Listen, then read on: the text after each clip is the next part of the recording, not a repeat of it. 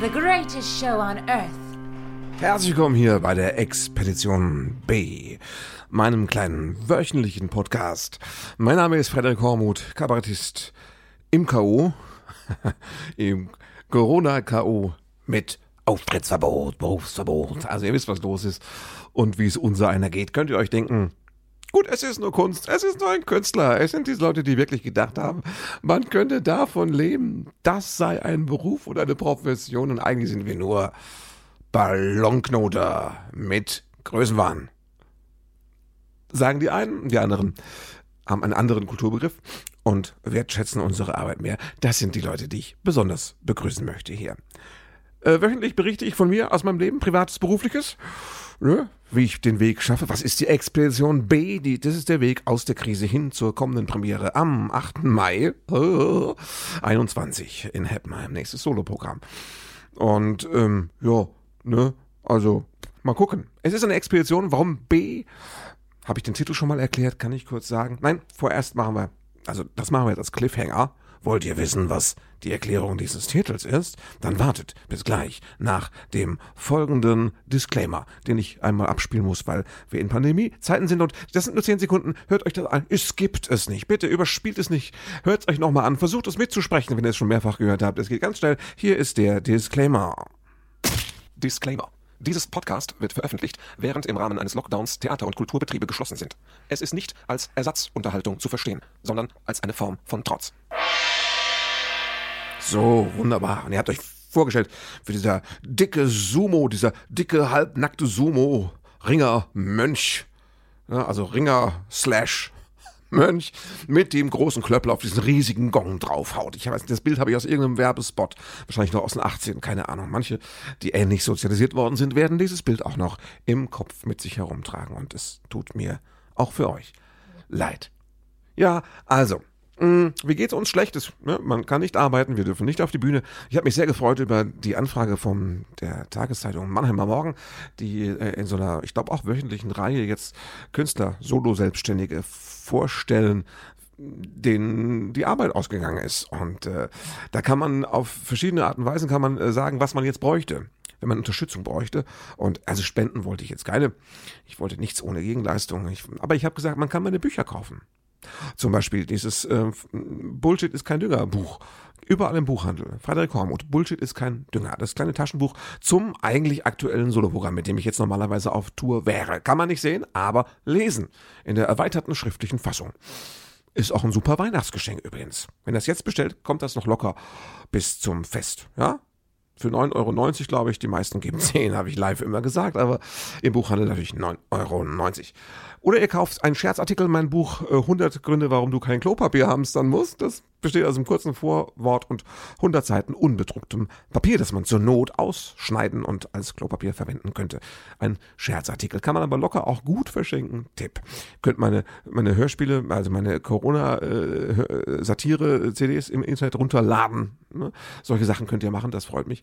Oder ihr habt vielleicht einfach einen Arbeitsauftrag für mich. Dann meldet euch. Schreibt mir zum Beispiel an die zu diesem Podcast gehörende E-Mail-Adresse expedition at frederik-hormuth.de. Das ist richtig.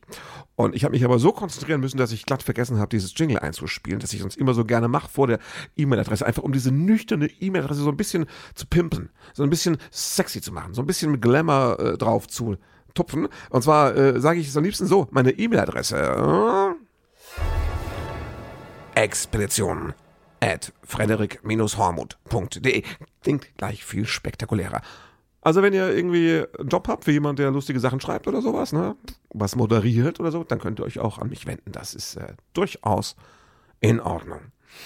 Ja, Corona grassiert die Lockdowns, der Lockdown Light, über dessen Titel ich mich schon vor drei, vier Wochen aufgeregt habe, ist natürlich einfach auch äh, Light im Sinne von Schwachsinn also der hätte mal ein richtiger hingehört. Äh, bringt überhaupt nichts, die Zahlen gehen nicht zurück. Eigentlich sind sie nicht mal gebremst. Die Zahlen steigen sogar schwach weiter. Ja, wenn man die Wochen immer schön zusammenrechnet, wir haben immer mehr Fälle. Und wenn jetzt einer aufsteht und sagt, aber Fälle sind doch keine Erkrankten, dann sage ich nur, ins Knie, mein Freund. Davon rede ich jetzt auch nicht. Ich rede von der aktuellen Situation und der daraus erwachsenen Bedrohungslage, die ich sehe und die viele andere vernünftige Menschen auch sehen. So, ähm, und die Zahlen immer weiter. Und ne, das ist das Schulen offen, im Nahverkehr fahren die Schüler da gestapelt im Bus hin. Und das, das alles äh, natürlich richtiger Lockdown. Anders wird's nicht gehen. War mal konsequent. Das sollte mal dem ganzen Land so gehen, wie mir jetzt im, im Theater quasi. Ne? Ja, nee, also ich meine, das ist ja immer dieser, dieser ganze, immer, Freunde, dieser Appell, dass die Menschen das doch eigenverantwortlich am besten hinkriegen würden. Der schwedische Weg wo sich jetzt auch abzeichnet, dass der schwedische Weg auch ein Holzweg sein könnte, weil die Zahlen auch da nach oben gehen und die jetzt auch immer mehr lockdownen, aber ungern drüber reden. Ja, der schwedische Weg, Selbstverantwortung. Leute, die jetzt immer sagen, das müssen die Menschen eigenverantwortlich hinkriegen, das können die Menschen sind stark und am besten, am stärksten sind sie, wenn sie eigenverantwortlich sowas handeln dürfen können. Ja, und äh, äh, dieser liberale, um nicht zu sagen libertäre Ansatz ohne Staat geht mir so auf den Sack. Und wie gut das funktioniert, wenn die Menschen sich eigenverantwortlich um kümmern, siehst du regelmäßig bei den aktuellen Sachen, wo schon der Lockdown Light nicht mehr ausgehalten wird von vielen.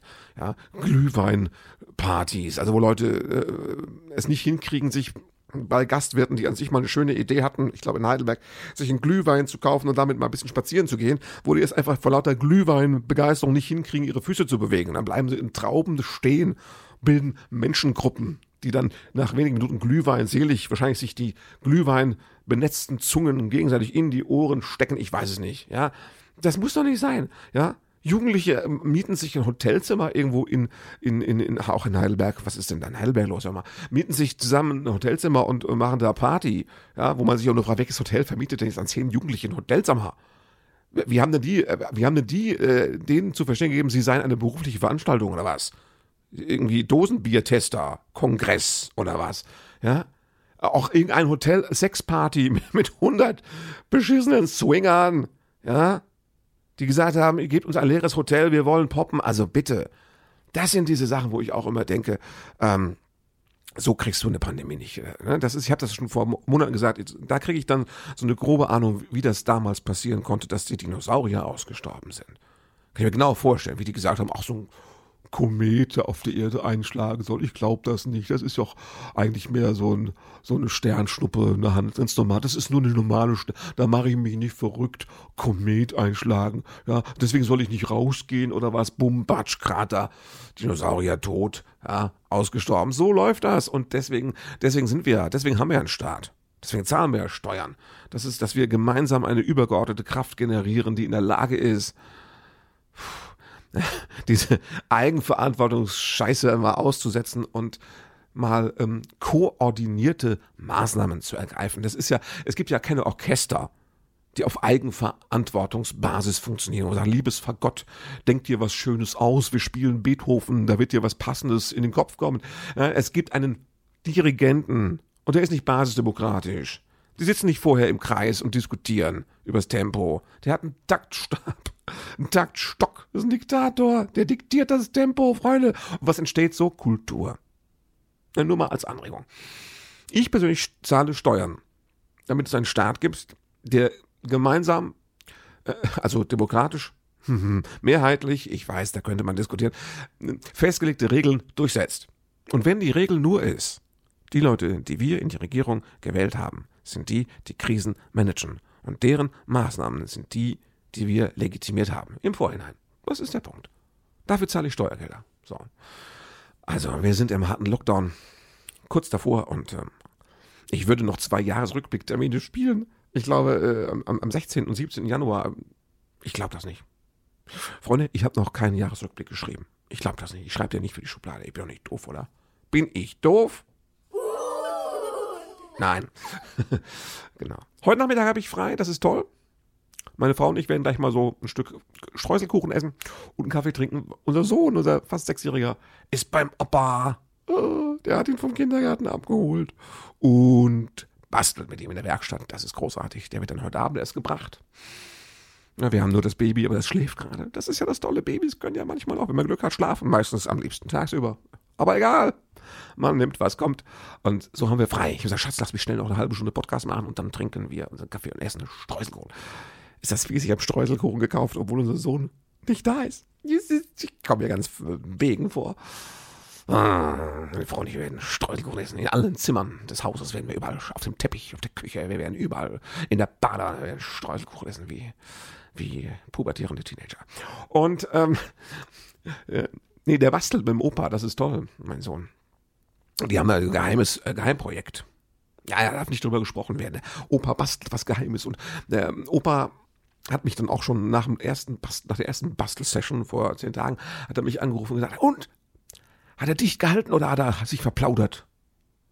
Ich sage, nee, er hat schon für seine Verhältnisse unglaublich dicht gehalten, weil mein Sohn hat tatsächlich, und er ist noch nicht gut im Lügen, und das ist äh, einerseits, natürlich fehlen ihm noch ein paar Fähigkeiten dafür, andererseits ist es auch sehr süß und sympathisch.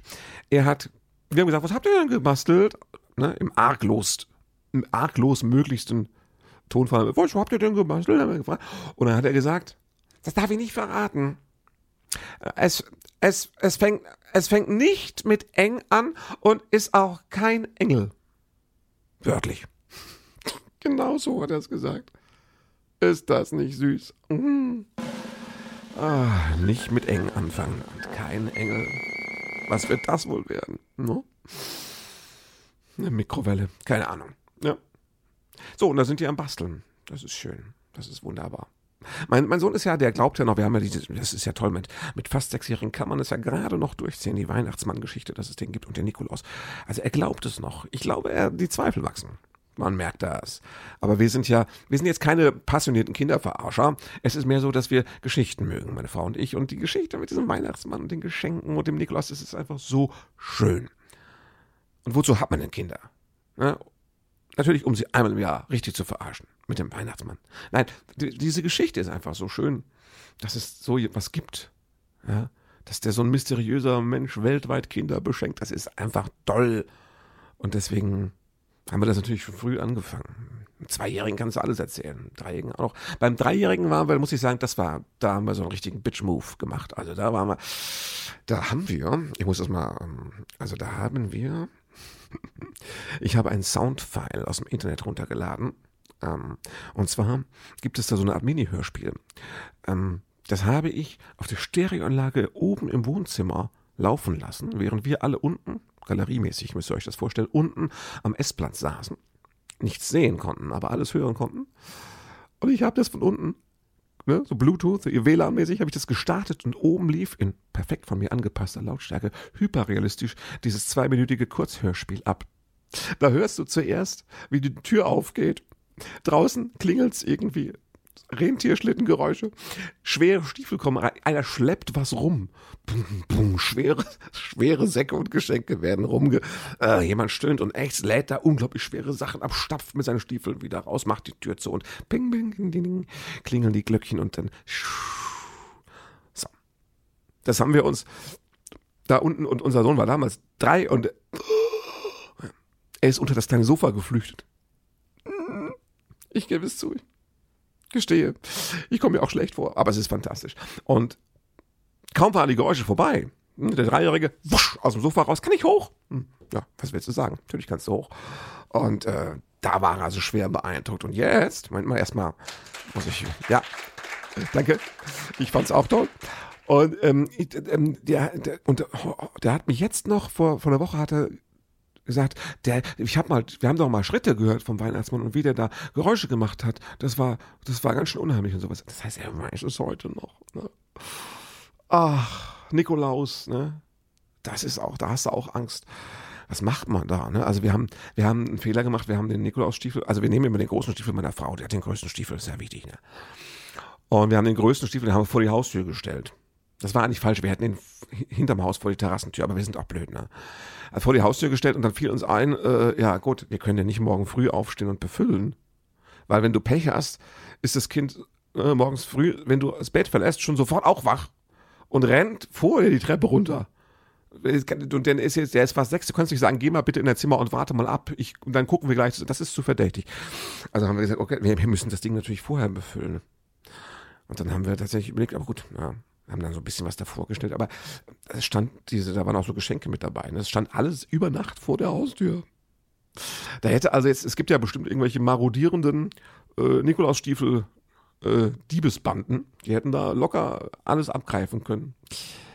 Ja? Aber dafür war es halt hyperrealistisch, als der morgens als erster mit uns runtersauste und wir schließen die Tür auf, die offensichtlich noch verschlossen war. Das war so ein bisschen ist wie so ein Zauberkünstler, wie wenn der große Houdini sagt, sehen Sie, die Tür, sie ist verschlossen, meine Damen und Herren. Und sehen Sie, fühlen Sie, die Geschenke sind eiskalt. Sie müssen die ganze Nacht draußen gewesen sein. Das ist, so so war's. Staunt da. Und das ist aber, das Ding ist, erstaunt noch, das geht nicht mehr lange gut, weil du merkst, es tickt in ihm. Und er hat schon gesagt, ob wir nicht eine Überwachungskamera aufstellen könnten vor der Haustür, dann könnte man mal sehen, wie der Nikolaus kommt. Und dasselbe hat er auch schon für den Weihnachtsmann, ob wir nicht im Wohnzimmer eine Überwachungskamera. Er wollte mal gucken, wann der kommt. Er würde den gerne mal kennenlernen. Ich sage, der hat so viel zu tun. Der, wenn der sowas, wenn der merkt, dass jemand Kontakt aufnehmen will, dann flüchtet der sofort. Weil der hat ja so viel zu tun, die ganzen anderen Kinder, du weißt. Und ähm, naja. Ja, also, dann wenn der das merkt, dass da eine Überwachungskamera ist, dann, dann flüchtet er einfach und dann nimmt er aus Versehen vielleicht die Geschenke mit. Das können wir nicht riskieren. Nee, das will er auch nicht riskieren, ist klar. Man hat ja, äh, man hat ja so Fragen, ne? Also man als Eltern, wenn man so, wenn man, ich weiß, also ich bekenne mich schuldig. Wir, ne, das muss auch bald aufhören. Das ist einfach, es ist wie eine Sucht. Das muss bald aufhören. Wir müssen mit diesem Weihnachtsmann-Scheiß bald aufhören. Ich weiß es. Aber noch konnte ich nicht davon lassen. Ich bin schwach. Verzeiht mir. Äh, wenn wir, es, es ist ja, es, muss sich ja entscheiden, kommt eigentlich der Weihnachtsmann und bringt die Geschenke oder bringt das Christkind die Geschenke? Ist schon mal so eine Frage. Ja? Was ist eigentlich mit Weihnachtsmann und Christkind? Beide von beiden wird erzählt und gesungen. Wer macht denn jetzt den Job? Hat, hat unser Sohn mich auch gefragt, was das Christkind eigentlich, ob das nicht, dass die Geschenke bringt. Ich glaube, die teilen sich das auf so nach Region irgendwie. Man weiß nie genau, wer jetzt gerade welche Gegend zugeteilt bekommen hat. Und es ist einfach so viel. Weißt du, es sind ja schon nicht nur bei dir, auch bei es sind so viele Geschenke. Das müssen die sich aufteilen und deswegen macht die das und der das und wechselt. Ich bin jetzt schon ein bisschen traurig, wenn ich drüber nachdenke, dass vielleicht nächstes Jahr das alles viel nüchterner sein wird. Wenn wir zusammen die Geschenke einpacken. Nee, das so weit wird es nicht kommen. Aber den Baum gemeinsam schmücken tun wir ja schon. Das war bei mir ja damals auch noch ein Wunder, als ich Kind war. Ich durfte den nicht sehen, bis das Glöckchen klingelte. Und dann ging man da hin und dann war da der fertige. Wobei heute, ich genieße das sehr, dass wir zusammen den schmücken. Und dann müssen wir den auch ein bisschen, wir kaufen den auch schon zwei, drei Wochen vorher. Wir wollen Ende der Woche, wollen wir das Ding kaufen. Und meine Frau sagte immer, es ist so furchtbar, einen Baum abzuholzen dafür. Und ich sage, aus Plastik kommt mir nichts ins Haus. Und ein Weihnachtsbaum soll es ja wohl sein. Also, natürlich kommt der. Hör mal, Freund, ich bin Vegetarier. Ja, karmatechnisch die ganzen Viecher, die ich nicht gegessen habe in den letzten 40 Jahren, da muss ja wohl mal einmal mehr so ein Tannenbaum drin sein, karmatechnisch, oder? Da wird ja abgeholzt. Unter Schmerzen. Weiß doch nicht, ob so ein Weihnachtsbaum Schmerzen hat. Und wenn, ist doch egal. Es geht um die große Sache. Ja, es ist Weihnachten. Holzt ihn ab. Daumen nach unten. Also wir müssen den jetzt mal kaufen, weil das ist schön, wenn der einfach länger in der Wohnung steht. Und wir, wir schmücken den auch gemeinsam. Das war bei mir als Kind nicht so, aber ich finde das toll. Da hängen wir auch so Sachen, die mein Sohn gebastelt hat, mit dran. Und oh, das ist sehr, sehr schön. Müssen wir machen. Ja. Jetzt bin ich in so einer nostalgischen Stimmung. Ich muss mal ein bisschen Themen wechseln und noch zurückkommen. Ich wollte nochmal zurückkommen auf die berufliche Schiene. Weil ich habe ja, mm, ich habe ja auf Facebook und äh, Instagram habe ich ja dieses, ähm, naja, diesen äh, Hormuts Adventskalender, ne, wo ich jeden Tag so ein Türchen öffne, also irgendwas aus meinem Archiv rausziehe und zeige. Und ich wollte mal über zwei, drei Bilder, guckt euch das an, falls ihr es nicht gesehen habt, wollte ich nochmal so ein bisschen was erzählen, einfach weil ich denke, das kann man auch mal vertiefen. Ne? Ich habe ich hab diesen Zeitungsausschnitt gepostet, wo in den 90ern äh, Bülent, äh, Ceylan, bei einer ganz kleinen Mixed-Show von mir im Tick 7 ist ein Off-Theater. Da passen maximal irgendwie so, weiß ich, 90 rein. Zuschauer, also in Nicht-Corona-Zeiten. In Corona-Zeiten wahrscheinlich siebeneinhalb. Ich habe keine Ahnung, wie die es machen. Ähm, wie der in der Mixed-Show war. Und er hatten nicht viel Zuschauer, 30, also 40 Zuschauer. Und Bülent war noch nicht bekannt. Und da ist er aufgetreten. Und äh, weiß ich noch. Ich bin mit Bülent am Anfang ein bisschen so rumgehangen. Er hatte so seine ersten Auftritte gesehen und ich habe damals durfte ich ihm so ein paar Tipps geben und so. Und er hat auch mal, wir haben auch mal so ein bisschen mal zusammen geprobt, weil ganz am Anfang könnt ihr euch gar nicht vorstellen, da waren seine Figuren noch so ein bisschen verschwommen. Also die waren noch nicht so ganz klar voneinander zu unterscheiden. Die waren sich noch sehr ähnlich, wenn er sie gespielt hat. Und dann haben wir mal an so einem Workshop-Tag zu zweit da im Tick 7 im Probenraum haben wir mal, haben wir uns mal eingebucht und haben mal zusammen zum Beispiel haben wir damals erfunden, dass sein Harald, dass der so immer so schräg da rumsteht, dass er so einen Haltungsschaden hat, so eine schräge Schulter. Das haben wir uns damals da im Tick 7 gemeinsam ausgedacht.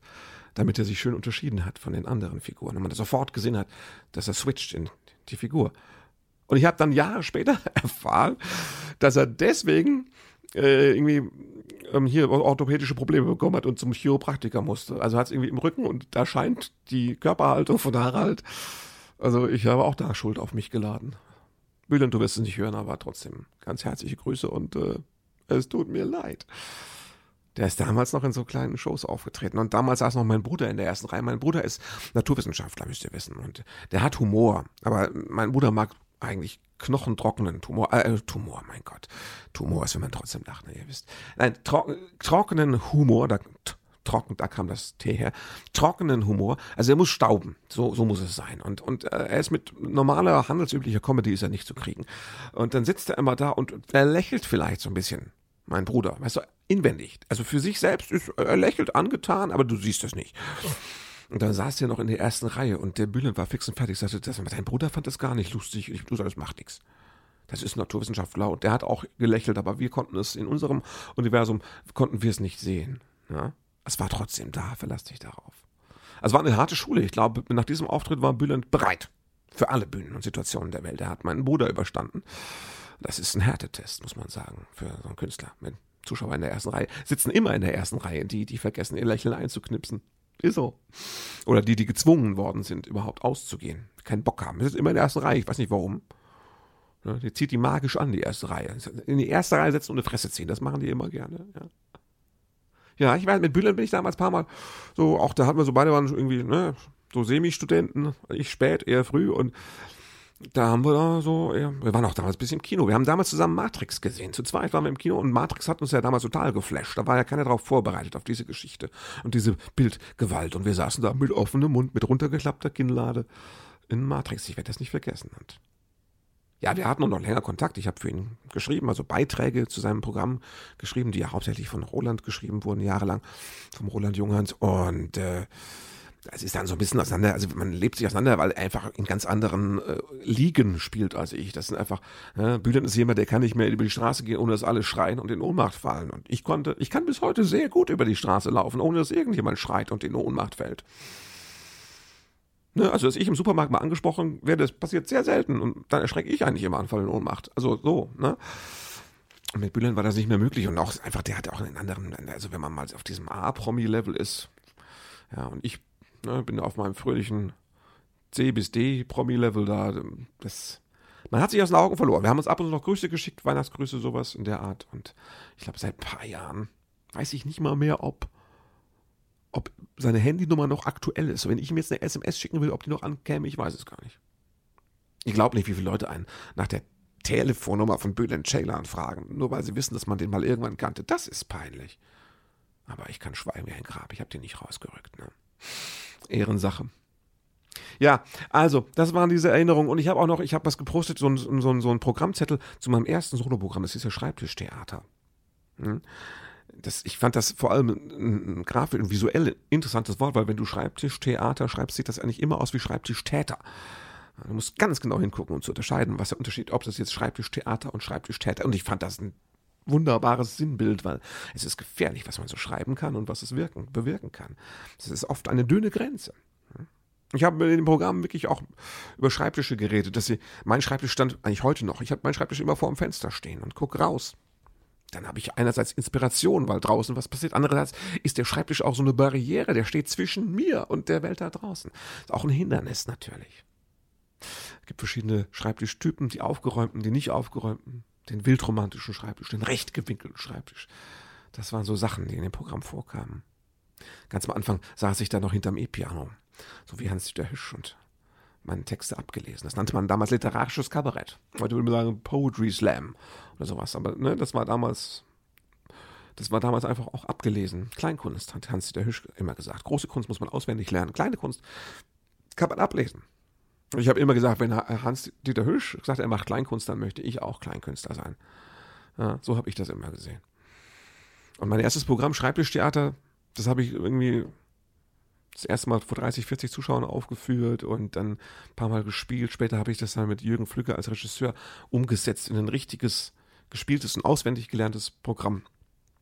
Und äh, mit diesem Programm, das, äh, da habe ich dann auch ja, ich hatte sogar mal einen Kurzauftritt im Unterhaus. Da habe ich ein Lied auf irgendeinem bunten Abend, Abend habe ich ein Lied aus meinem ersten Programm gespielt. Wahnsinn, wenn man sich das überlegt. Unglaublich. Ja. Schreibtischtheater. Ja.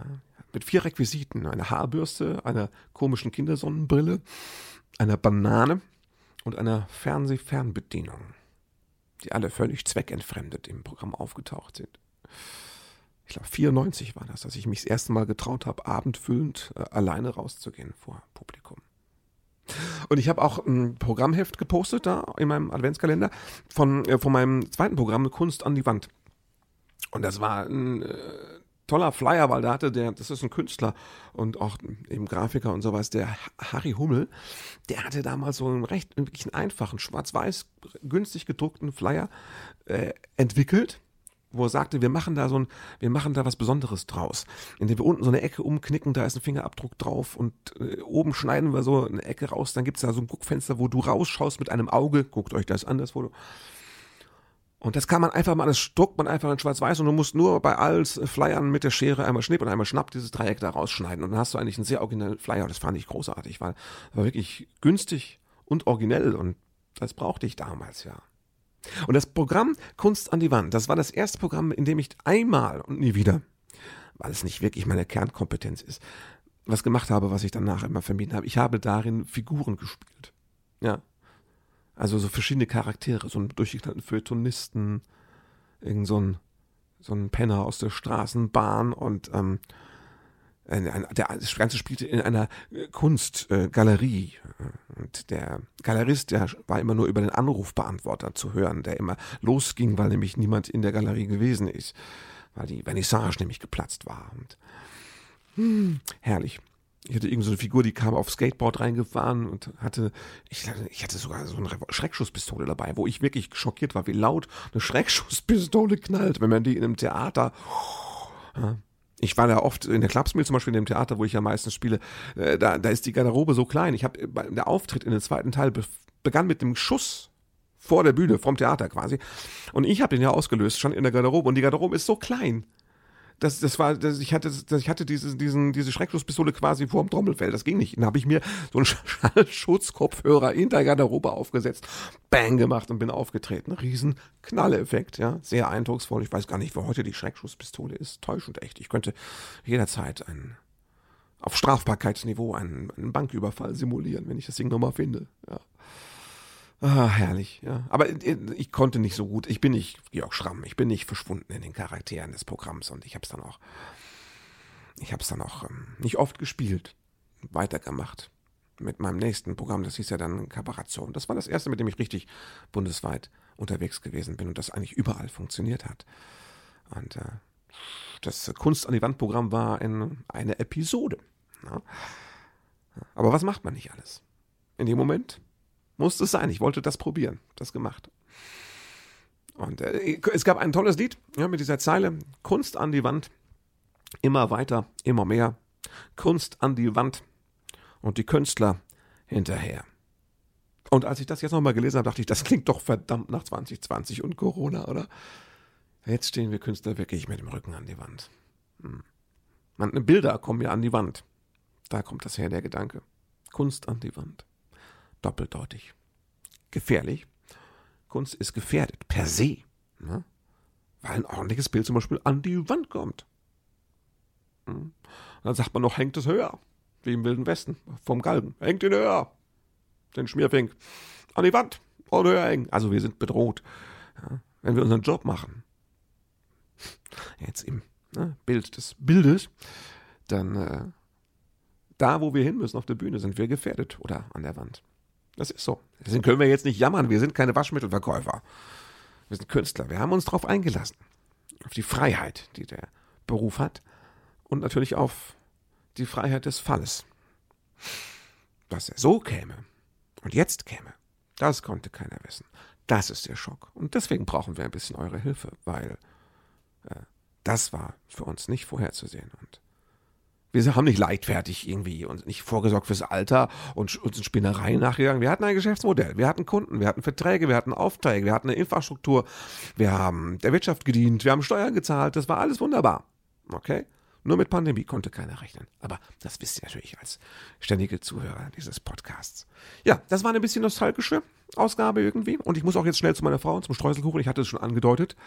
Ich würde mich freuen, wenn ihr dieses Podcast ein bisschen bewerbt. Wir brauchen einfach immer mehr Zuhörer. Ich freue mich, wenn die Zuschauer, Hörerzahlen langsam steigen, aber ich würde mich noch mehr freuen, wenn sie schnell steigen. Das ist fast ein Weihnachtswunsch. Lieber Weihnachtsmann, wenn es dich gibt, mach doch mal schnell mehr Hörer. Das wäre toll. Ihr könnt auch helfen, indem ihr da Werbung macht, vielleicht, wenn es euch gefällt. Da ihr bis hierher gehört habt, gehe ich davon aus, dass es euch irgendwie gefallen hat. Also erzählt es rum. Habt ihr gehört, Rudi Giuliani hat übrigens wirklich äh, Corona. Habe ich vor drei, vier Wochen schon vermutet, es könnte ihn erwischt haben. Ich hatte recht, das ist ein visionäres Podcast, das nur mal am Rande. Ganz bescheiden.